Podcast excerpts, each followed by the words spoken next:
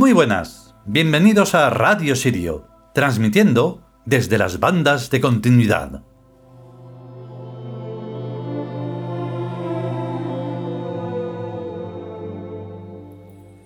Vale, segunda parte mm, se ha hecho un poco más larga porque estamos ante el problema de los puntos y aparte y todas esas cosas de que podemos hacer ahí la separación. Entonces, bueno, no pasa nada. El caso es que Claro, esto de la cháchara es bastante mm, rollo, porque prácticamente todo es cháchara en el mundo humano. Entonces, pues claro, se pueden tratar los temas. Pero bueno, aquí hacemos una, buena síntesis y un buen análisis de la cosa. Y tenemos que meter un poco de todo dentro de lo que es eh, lo más eh, chacharachero. y hay que hablar y con palabras adaptadas. Porque la política es cháchara. el tema monorreligioso es cháchara. El tema científico es cháchara. O sea, todo lo que tenga que ver con el mundo humano es cháchara. Es cháchara incluso cuando intentas, mm, bueno, pues elucubrar cosas, pensar en una charla sobre lo que está pasando y tal y cual. También es cháchara y tú no quieres que lo sea. Pero es que el otro siempre acaba diciendo, bueno, ya hemos arreglado el mundo dices, no, no lo hemos arreglado, pero tienes que darte cuenta y encima yo te he hecho ver cosas que no tenías ni idea. Entonces, pero como no lo vas a aprovechar, pues sí. Hemos arreglado el mundo paná, como siempre. O sea, cháchara. Y entonces es un rollo. Nosotros, la cháchara, cero total. Y en todo caso, pues eso, no está la cháchara, que va sobre cosas que tienen que ver con la creación.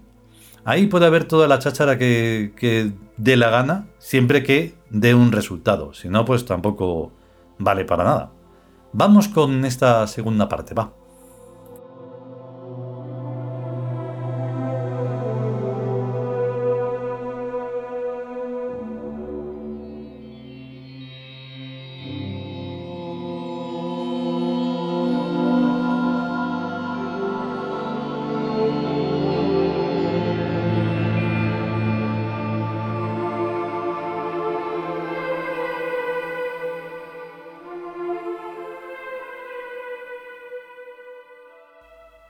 Nosotros los Tiud.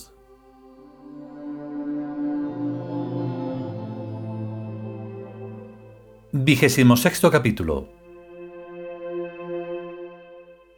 La estrecha banda de la cháchara. Segunda parte.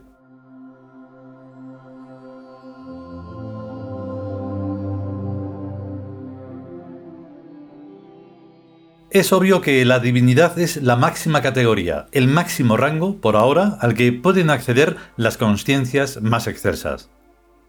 Un tonto no es Dios. Un cretino no es Dios. Un canalla sadomasoquista que lo mismo ordena matar a niños de pecho en el Antiguo Testamento que se deja crucificar en el Nuevo, no es Dios. Es filosófica y metafísicamente imposible que el plano de la divinidad esté ocupado por gente de inferior categoría moral e intelectual que la de la gente medianamente honesta e inteligente que hay ahora mismo en la Tierra. Por muy encanallado y psicópata que fuera un pecador, por ejemplo, nadie en sus cabales tendría corazón para torturarle día y noche, eternamente y para siempre, como han afirmado con toda rotundidad los cristianos hasta hace cuatro días, que hace su Dios con los pecadores que mueren en pecado mortal. No hay excusas, ni bemoles, ni nuevas interpretaciones para esa doctrina que han estado inculcando en los niños y en la gente durante 20 siglos. Su Dios, el falso Dios de los cristianos, es un monstruo, que no existe, pero que evidencia la monstruosidad de las almas y de las mentes que lo han inventado y mantenido durante siglos. Ningún otro dios inventado en toda la historia ni en toda la geografía se acerca siquiera ni de lejos a la maldad intencional acumulada en el falso dios de los cristianos y judíos. Por eso no es tan obligatorio refutarlos. También son falsos, tampoco existen, pero al menos no condenan a la gente a penas tan terribles e interminables.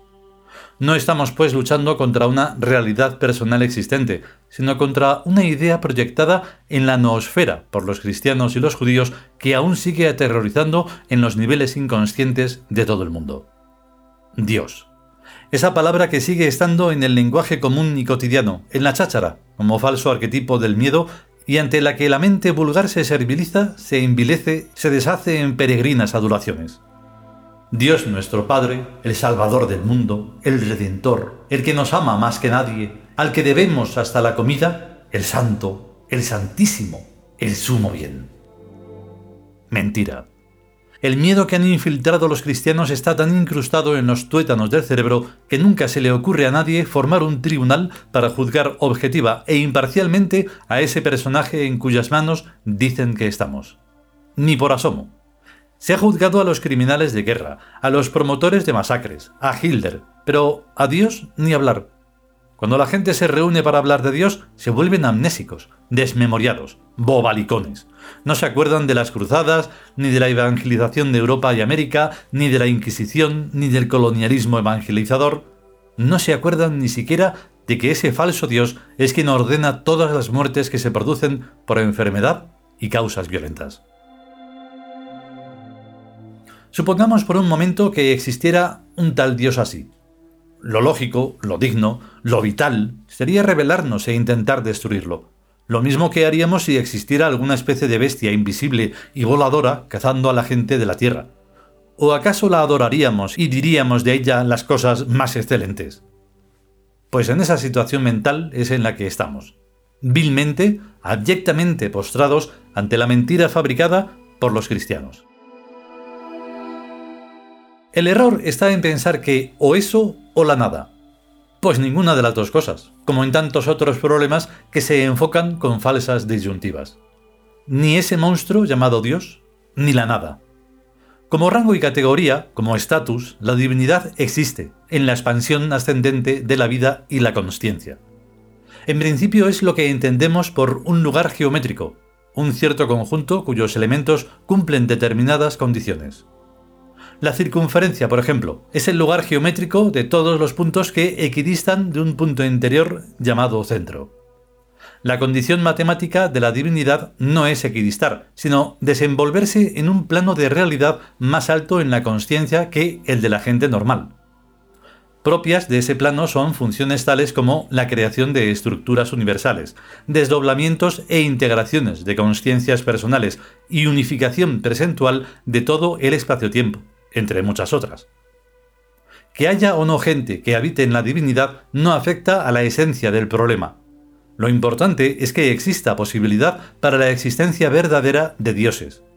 Si no los hubiera todavía, alguna vez los habrá. Si tampoco en el futuro aparecieran verdaderos dioses, entonces nosotros mismos seríamos los obligados a acceder a la divinidad y a ejercer sus funciones. Esto es tan simple y llano como la promoción a cargos públicos vacantes. Alguien tiene que hacer de Dios verdadero y gobernar el mundo por medio de sus dioses verdaderos. En vez de presidente le llamamos cons, y en vez de ministros de esto y de lo otro le llamamos Amón, Mut, Tum, etc. Lo que es imprescindible es que los dioses verdaderos sean vivientes y actuales, hablen directamente y por canales fiables, y desmientan inmediatamente cualquier mentira y corruptela de sus vicarios sacerdotales ya que de este funcionariado no se puede prescindir, al menos de momento. Pues el número de dioses verdaderos es tan exiguo en relación con la población global, ahora y siempre, que se hace imprescindible una legión de dignos burócratas.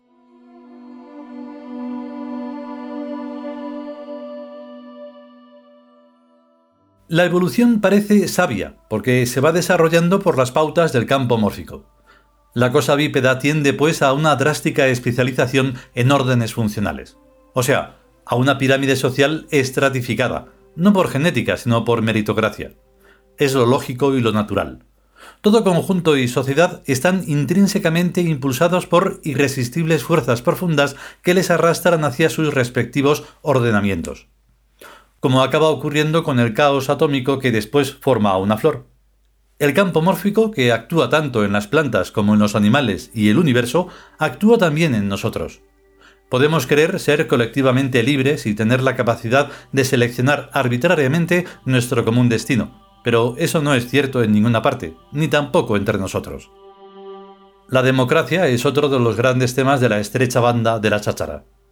Se viene diciendo desde hace siglos que la voz del pueblo es la voz de Dios, pero la voz del dios ese que inventaron los judíos y los cristianos y recubrieron con ideas de Platón. Un dios que no destaca precisamente ni por su inteligencia ni por su honestidad.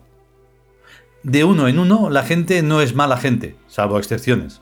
E incluso en cualquiera se puede encontrar algo de sabiduría. Lo malo es cuando se juntan. Y el remate es cuando se juntan para formar esa bestia plana llamada pueblo. El cociente intelectual medio del pueblo es bajísimo, mucho más bajo incluso que el de sus elementos particulares. La masa deteriora, uniformiza y reduce. Basta ver un partido de fútbol. Gente a la que se le caería la cara de vergüenza si estuviera solo, gesticulando y pataleando en medio de la masa como un energúmeno. Pues masa y pueblo son sinónimos, son la misma gente. Masa es pueblo en pegotón y pueblo es masa en fila. O sea, con un principio de orden, pero no más. Lo mínimo para que no voten todos a la vez y de un solo golpe y porrazo. La democracia tiene un truco, una falsa aristocracia camuflada en forma de partidos políticos, que es la que torea al pueblo y le hace votar en pro de lo que conviene a la clase política pseudo-aristocrática, como quien engaña a un niño haciéndole decir que le gusta lo que nos conviene a nosotros que le guste. Si esa aristocracia fuera auténtica, no tendríamos nada que objetar. Aristocracia es selección, bajo un criterio de honestidad, inteligencia y virtudes en grado heroico. Pero esa aristocracia no ha existido todavía en toda la historia del mundo. Nunca. El verdadero concepto de aristocracia pertenece al futuro. La democracia actual es pues una caricatura que tiene por modelo al Estado imperial, una adaptación del imperio a la cosa bípeda en el que la gran masa de epsilones está gobernada por los deltas o políticos de entonces, a partir de los informes de los betas y los gammas, y bajo el superior criterio de los alfas. Esto es lógico, inteligente y evolutivo. La honestidad debe existir a todos los niveles, pero cada nivel es a su vez garantía de honestidad en el nivel inmediato inferior y responsable ante su nivel inmediato superior. La última instancia es el gran trono.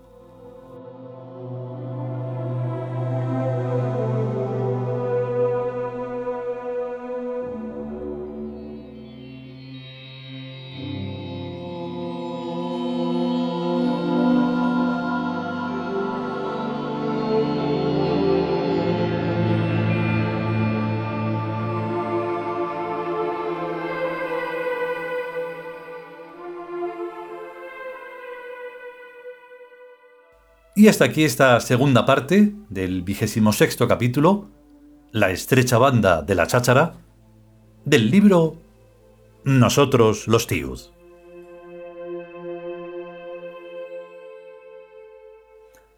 Y como no, lo último tratado, eh, prácticamente igual que lo, que lo judío-cristiano, pues es eso, la democracia más cháchara no puede ser.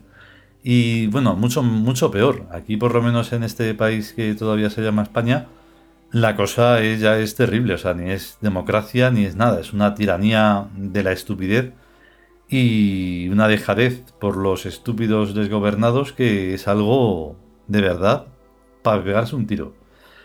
Y, y nada, pues, pero te han dado la cháchara durante cuarenta y tantos años y ya está. Y es lo que hay. Que no tienes un dictador, tienes 400.000 pues te aguantas. ¿Que no te aguantas? Pues a ver qué vas a hacer, porque desde luego mm, salida práctica y útil no, no la hay. Siempre tienden y quieren forzar lo violento, pero claro, eso tampoco lleva a ninguna parte, solo a repetir las cosas y a que sea todo un desastre descomunal. Así que nada, mientras el bípedo siga ahí haciendo el inconsciente, esto es lo que hay. Si podemos y sobre todo, si queremos, volveremos con la tercera parte. Mientras tanto, a ser y a estar conscientes y cuidarse y tener cuidado. Hasta luego.